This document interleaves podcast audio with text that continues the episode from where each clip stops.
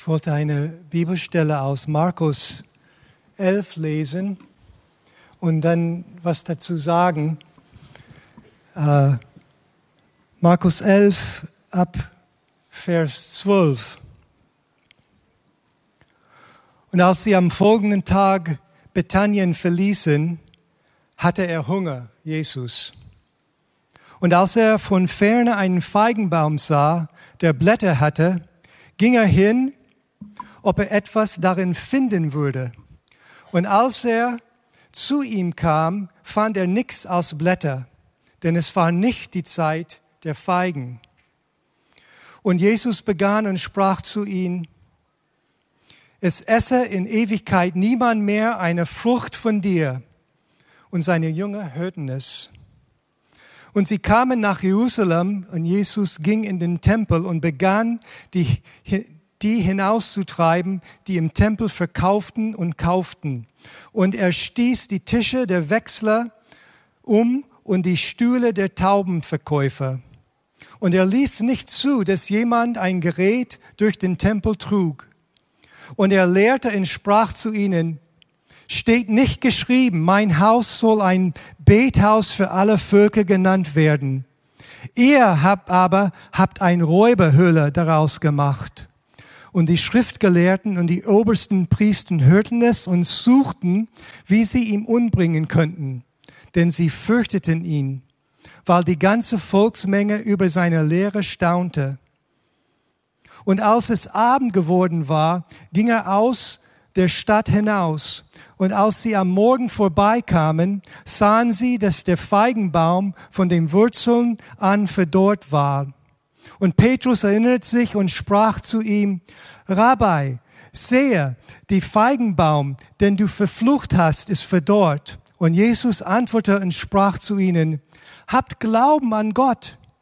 Denn wirklich, ich sage euch, wenn jemand zu diesem Berg spricht, hebe dich und werf dich ins Meer und in seinem Herzen nicht zweifelt, sondern glaubt, dass das, was er sagt, geschieht, so wird ihm zuteil werden, was immer er sagt.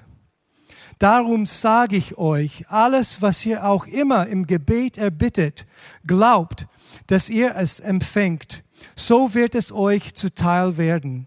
Und wenn ihr dasteht und betet, so vergebt, was ihr etwas gegen jemand habt, wenn ihr was wenn ihr etwas gegen jemand habt, damit ihr euer Vater im Himmel euch für, euer Verfehlen vergibt.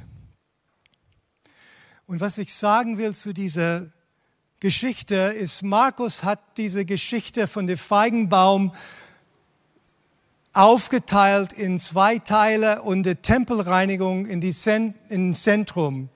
In die andere Evangelium ist das neben die Reinigung des Tempels, aber nicht so aufgeteilt.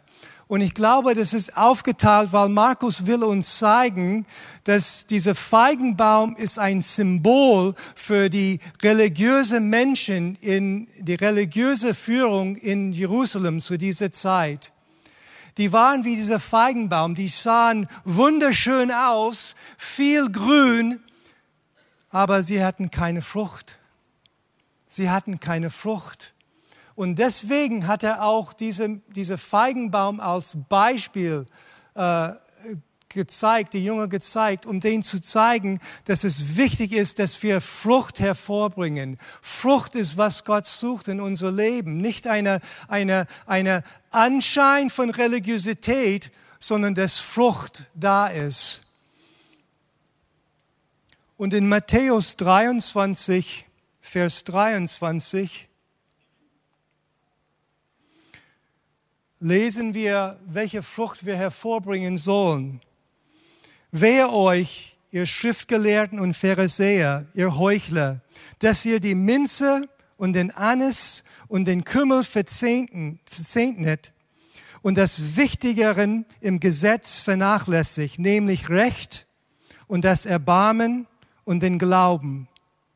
In anderen Übersetzungen steht Gerechtigkeit, Barmherzigkeit und Treue.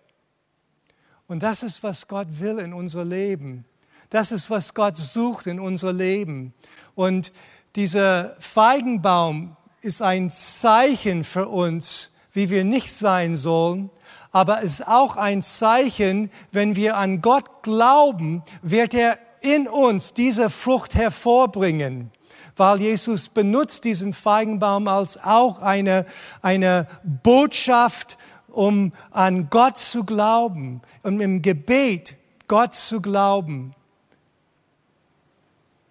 Und ein wichtiger Teil, um diese Frucht hervorzubringen, wenn ich das verstehe, was Jesus sagt, ist Vergebung. Und ich möchte uns ermutigen, in unser Leben zu schauen, ob es Menschen gibt, wo wir Unvergebenheit haben und diese, Verge und diese Menschen vergeben, dass wir diese Menschen Barmherzigkeit zeigen. Das ist, was ich sagen wollte.